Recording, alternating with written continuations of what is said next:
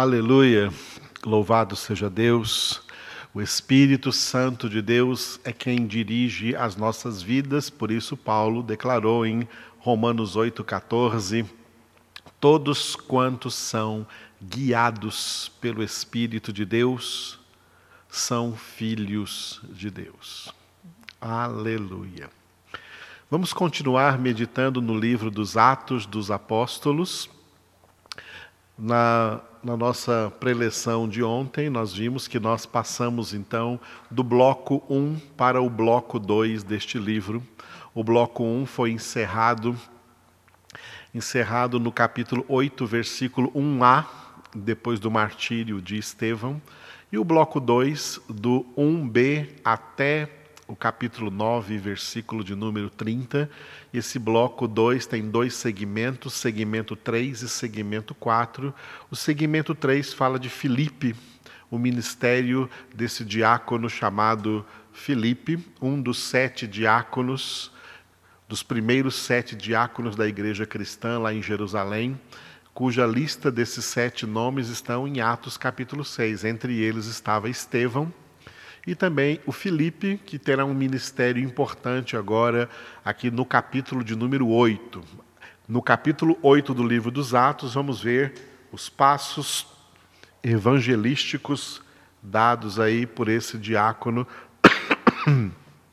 chamado Filipe, né, ao sair ali de Jerusalém da, diante da perseguição que se levantou contra toda a igreja do Senhor ali onde a igreja nasceu, na cidade de Jerusalém, capital da Judéia, capital de Israel. Muito bem.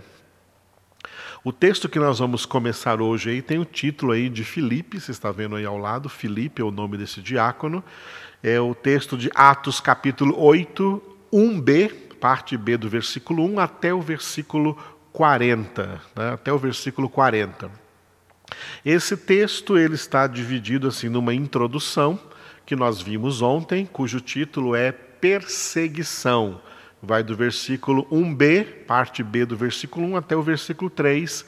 Essa perseguição e essa introdução foi vista ontem. Nós vamos entrar hoje no desenvolvimento que vai do versículo 4 até o versículo 40, terminando assim aí, né? Terminando o capítulo 8, do 4 ao 40, que eu dei o título aí de Cruzada de Filipe, ou seja, a cruzada evangelística, né? o combate pela pregação do evangelho, o bom combate realizado pelo diácono Filipe aí, pregando o evangelho aonde ele foi depois da perseguição que se levantou contra a igreja cristã em Jerusalém.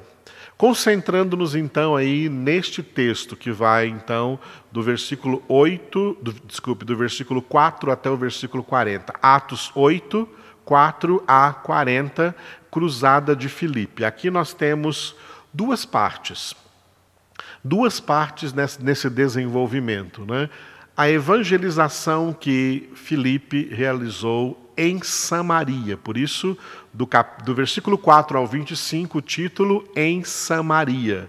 E depois a evangelização que Filipe fez de um homem, o eunuco da rainha Candace da Etiópia, que voltava, era um religioso judeu que voltava de Jerusalém, devia ser um prosélito. Prosélito era alguém que não era da linhagem dos judeus, mas convertido ao judaísmo. E ele voltava, então, na sua carruagem, voltava de Jerusalém rumo à Etiópia, lendo o livro do profeta Isaías, e Filipe foi conduzido pelo Espírito de Deus a evangelizar esse homem, eunuco. Né? Você vê que para Deus não há diferença se alguém evangeliza uma cidade ou uma região, como é Samaria, e evangeliza um homem só, o eunuco. Esse homem só, o eunuco, possivelmente foi o primeiro homem que levou o evangelho de Jesus Cristo, que ele conheceu pela pregação de Filipe, lá para a Etiópia. Pode ter sido esse eunuco o primeiro pregador do evangelho, já que ele já foi convertido aí nesse caminho, batizado e foi embora para a Etiópia. Deve ter sido o primeiro lá na Etiópia a anunciar o evangelho de Cristo Jesus. Portanto, esse desenvolvimento aí desse texto referente ao diácono Filipe né, tem essas duas partes. Ele evangelizando em Samaria e ele, Filipe, evangelizando o eunuco, servo da rainha Candace, rainha da Etiópia. Vamos começar então pela evangelização de Filipe em Samaria. Atos 8, de 4 a 25, em Samaria. Esse texto começa com uma introdução pequenininha, e apesar de ser pequenininha, ela é muito importante, por isso vamos ficar somente nela hoje, que é o versículo 4, Atos 8, 4, cujo título é Dispersos pregando, as pessoas que foram dispersas de Jerusalém, os crentes que foram dispersos de Jerusalém por causa da perseguição que veio ali após o martírio de Estevão, eles não foram dispersos fugindo, eles foram dispersos pregando, pregando o evangelho. Vamos ver a importância disso nesse versículo 4. E a partir de quarta-feira, vamos ver o desenvolvimento aqui desse texto de Filipe em Samaria, do versículo 3 até o versículo 25. Concentrando-nos agora, hoje, apenas no versículo de número 4, está escrito assim: Entre mentes, os que foram dispersos iam por toda parte pregando a palavra, claro, a palavra de Deus, né?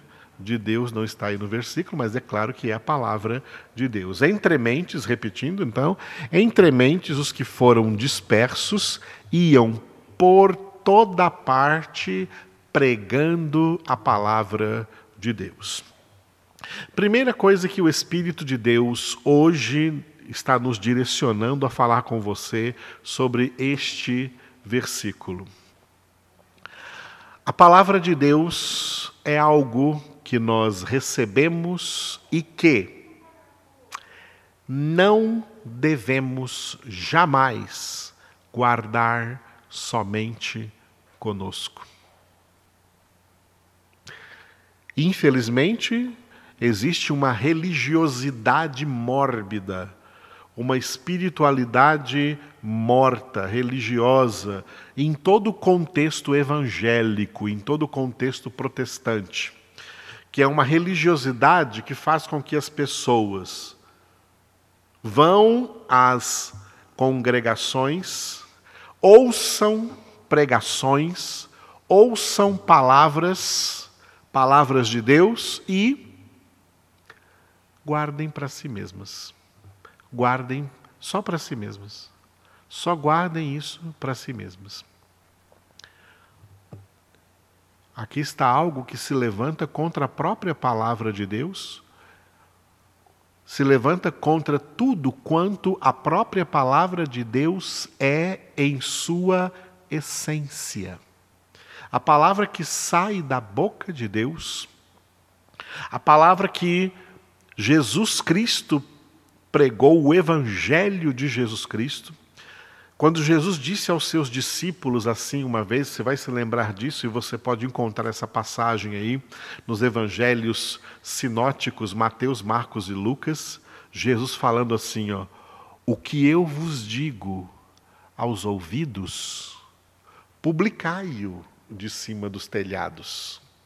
Ou seja, Jesus não disse assim, ó: Ó, o que eu vos digo aos ouvidos, a palavra de Deus que eu estou pregando para vocês, tá? Não conta para ninguém não.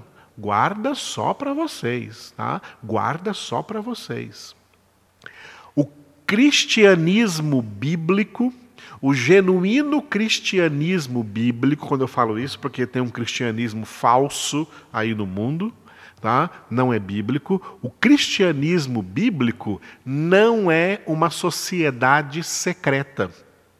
O que é uma sociedade secreta? É uma sociedade de pessoas que se reúnem ali e que o que elas falam ali, o que elas ouvem ali, o que elas aprendem ali, fica ali. não pode sair dali, não pode falar para ninguém lá fora, ninguém lá fora pode saber, a não ser quem esteja aí dentro dessa sociedade. Não, o cristianismo bíblico não é uma sociedade secreta. Isso é coisa abominável aos olhos de Deus. O cristianismo é uma é uma espiritualidade aberta, aberta para o mundo todo. Jesus quis dizer exatamente isso. Ó. Tudo que eu estou falando para vocês não deve ficar em secreto, não deve ficar em segredo. Publiquem de cima dos telhados. Jesus encerrou o seu ministério sempre dizendo isso. A gente vê também no final dos evangelhos, né? Por exemplo, os Marcos capítulo 15, capítulo 16, versículo 15. Ide, olha o que Jesus disse: ide por todo o mundo e pregai esse evangelho, pregai essa palavra que eu ensinei para vocês, que eu preguei para vocês, pregai a toda criatura. Quer aceitem, quer não, quer creiam, quer não, quer gostem, quer não gostem. Quem crer e for batizado será salvo, quem não crer será condenado. Mas pregue o Evangelho. Mateus 24, 12 está escrito: Este Evangelho do Reino será pregado a todas as nações da terra. Não importa se a nação é islâmica, se a nação é indiana, se a nação é hinduísta, se a nação é espírita, se a nação é católica, se a nação é ímpia, não importa que nação seja, a ordem o plano de Deus é que este evangelho do reino seja pregado a todas as nações da terra. A palavra de Deus não é uma mensagem secreta do cristianismo. Nós não temos uma mensagem secreta, nós temos uma mensagem aberta. O evangelho pelo qual nós fomos resgatados resgatados por Deus do império das trevas, a palavra de Deus que é viva e eficaz e que penetrou em nossas vidas, penetrou em nossas mentes e que está renovando as nossas mentes, a palavra de Deus que está santificando as nossas vidas, é a mesma palavra que nós também temos que usar e no abrir da nossa boca falar para todas as pessoas, não importa quem elas sejam e se vão gostar ou se não vão gostar. Quem é de Deus, fala de Deus. Então, o primeiro ponto que eu quero dizer para vocês hoje é isso. A palavra de Deus, em essência, é uma palavra que quem recebe não aguarda só para si. Quem a recebe retransmite a outras pessoas, tá? Retransmite a outras pessoas. Segunda coisa, no meio dessa religiosidade mórbida, se criou aí né, uma série de sofismas, de, de ideias humanas ideias humanas limitadas. Uma dessas ideias humanas limitadas é a ideia que define o que é, por exemplo, um pregador, o que é uma pregação, o que é uma pregação e o que é um pregador. Nós lemos nesse texto aqui né, que todas as pessoas que, que foram dispersos, né, foram dispersos lá de Jerusalém. Se você ler, por exemplo, o que nós já vimos ontem aqui, o, a parte B do versículo 1, naquele dia levantou-se grande perseguição contra a igreja em Jerusalém e todos, todos, exceto os apóstolos, foram dispersos pelas regiões da Judéia e Samaria. É desses todos aqui, ó, todos que foram dispersos pelas regiões da Judéia e Samaria, esses mesmos são citados no versículo 4. Esses mesmos que foram dispersos iam por toda parte pregando o evangelho. Olha que essas pessoas fugiram de Jerusalém, mas não fugiram assim caladas. Oh, não vamos falar nada não, porque nós, né, não vamos falar nada não, porque por causa dessa palavra aí, olha a perseguição que teve lá em Jerusalém, olha como morreu lá o diácono Estevão, vamos ficar caladinho, não vamos falar nada não, senão vão matar a gente também. Né? Eles, nos lugares onde eles foram, as pessoas falavam: o que, que foi? Que vocês saíram de Jerusalém por quê? Ah, não, nós estamos procurando um emprego melhor aqui na sua cidade.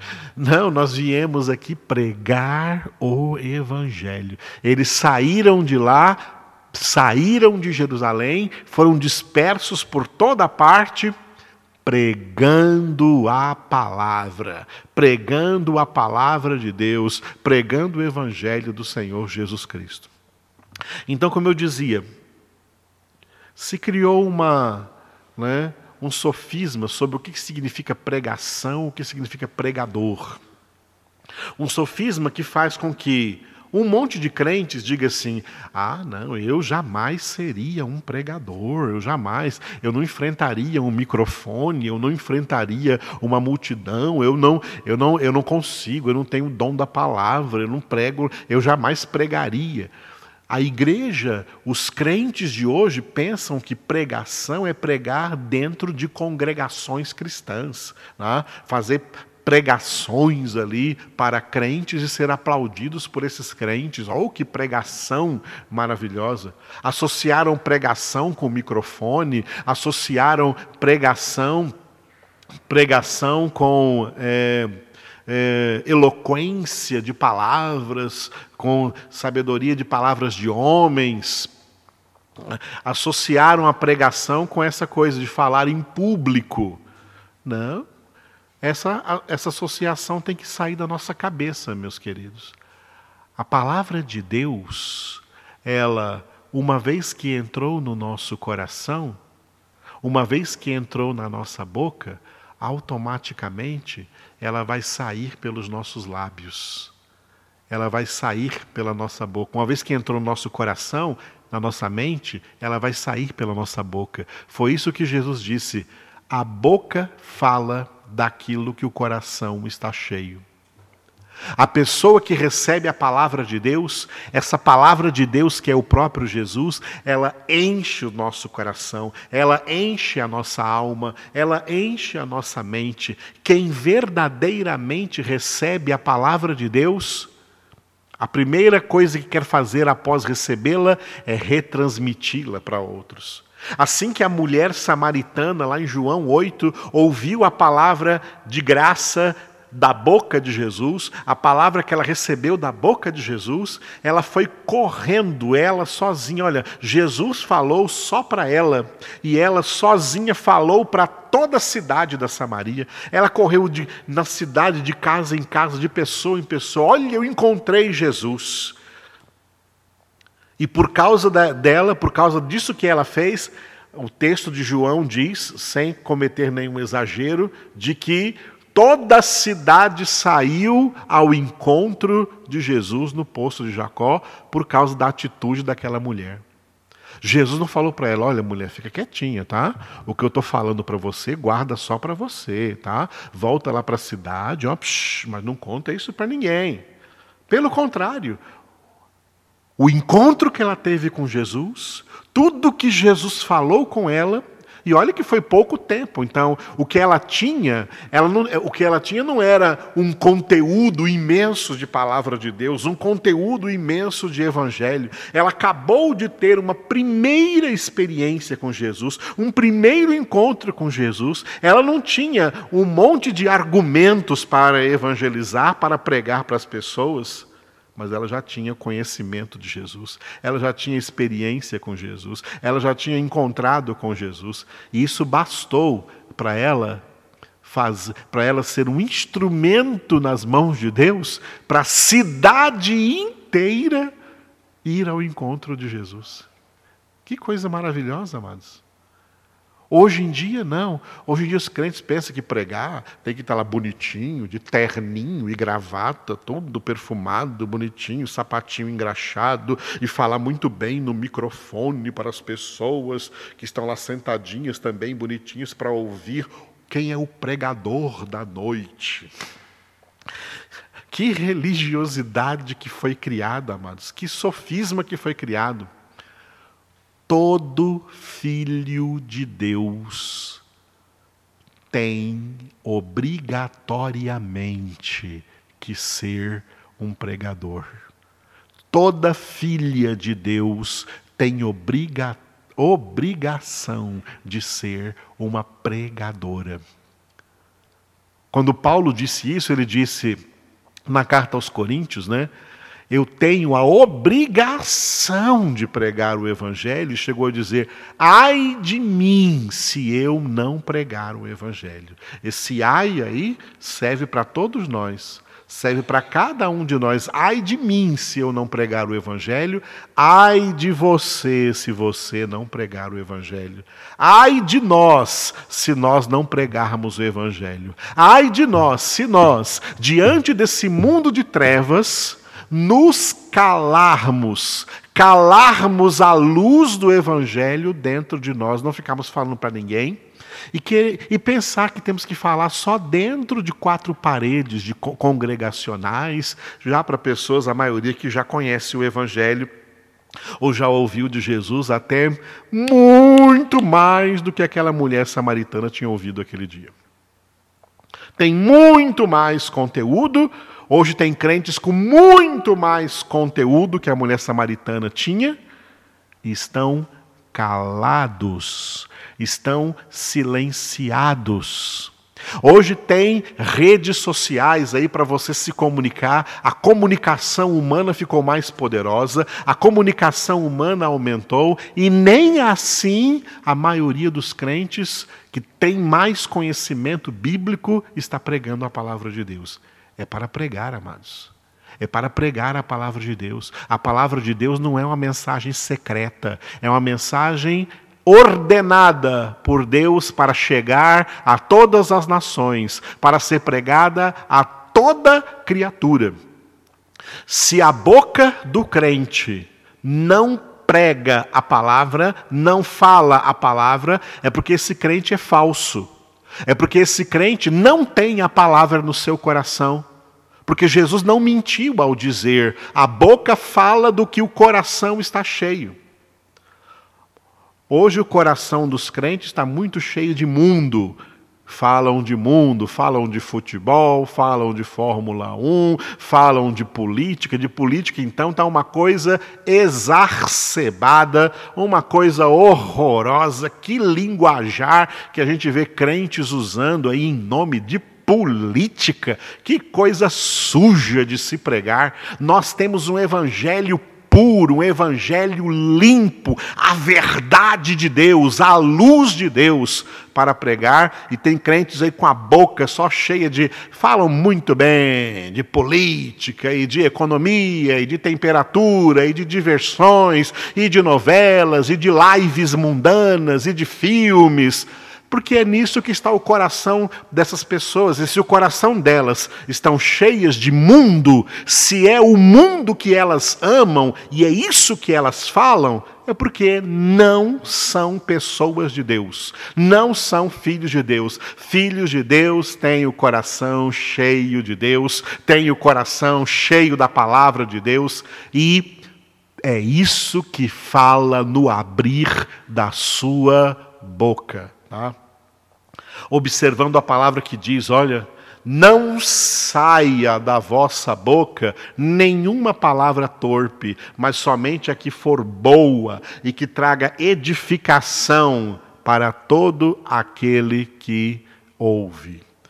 As únicas palavras que podem trazer edificação para as pessoas estão aqui, ó, na Bíblia Sagrada. É a totalidade da palavra de Deus. E quando o Espírito Santo escreve em nós essa palavra, é para que no abrir da nossa boca essa palavra seja transmitida, essa palavra seja pregada, essa palavra seja anunciada. Retomando a palavra que Paulo disse aos Coríntios, para mim, pregar o Evangelho não é uma questão de, de, de glória, de glória para mim É o que se tornou hoje em dia, nesse sofisma errado de pregadores, é gente querendo ser glorificado pregando o evangelho para multidões de outros crentes por aí e ser aplaudido. Olha como prega bem, que pregação maravilhosa! E gente aí sendo exaltado aí como pregadores de renome, reconhecidos no mundo aí por crentes, por igrejas.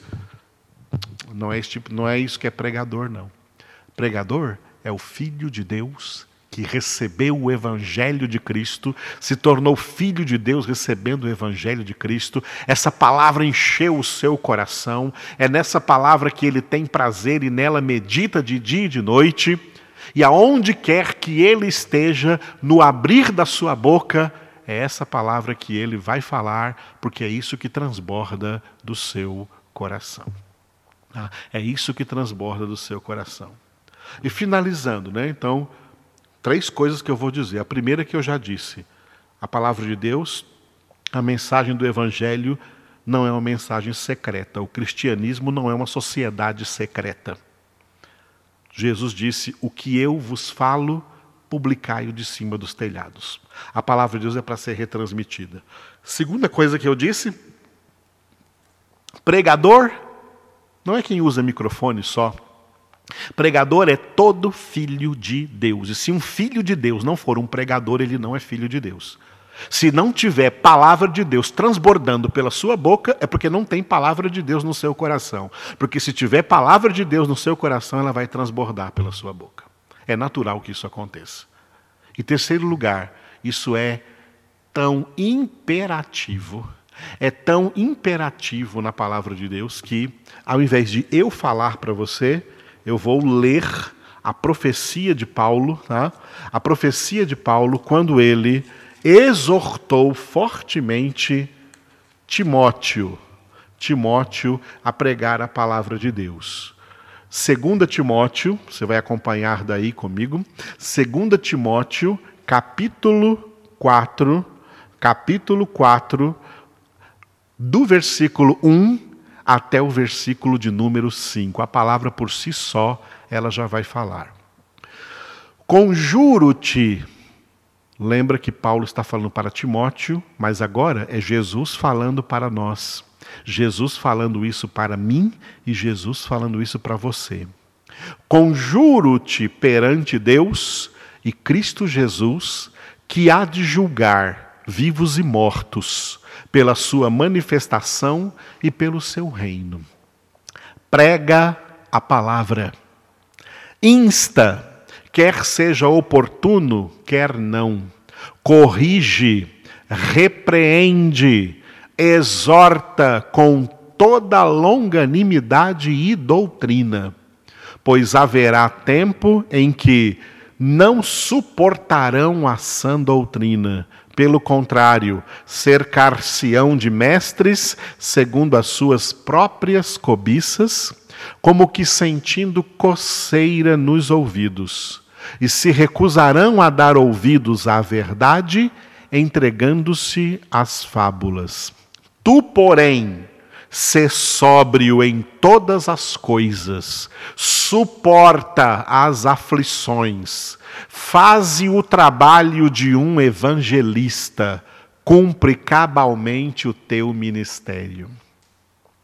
O ministério de evangelista não é um ministério especial em uma igreja.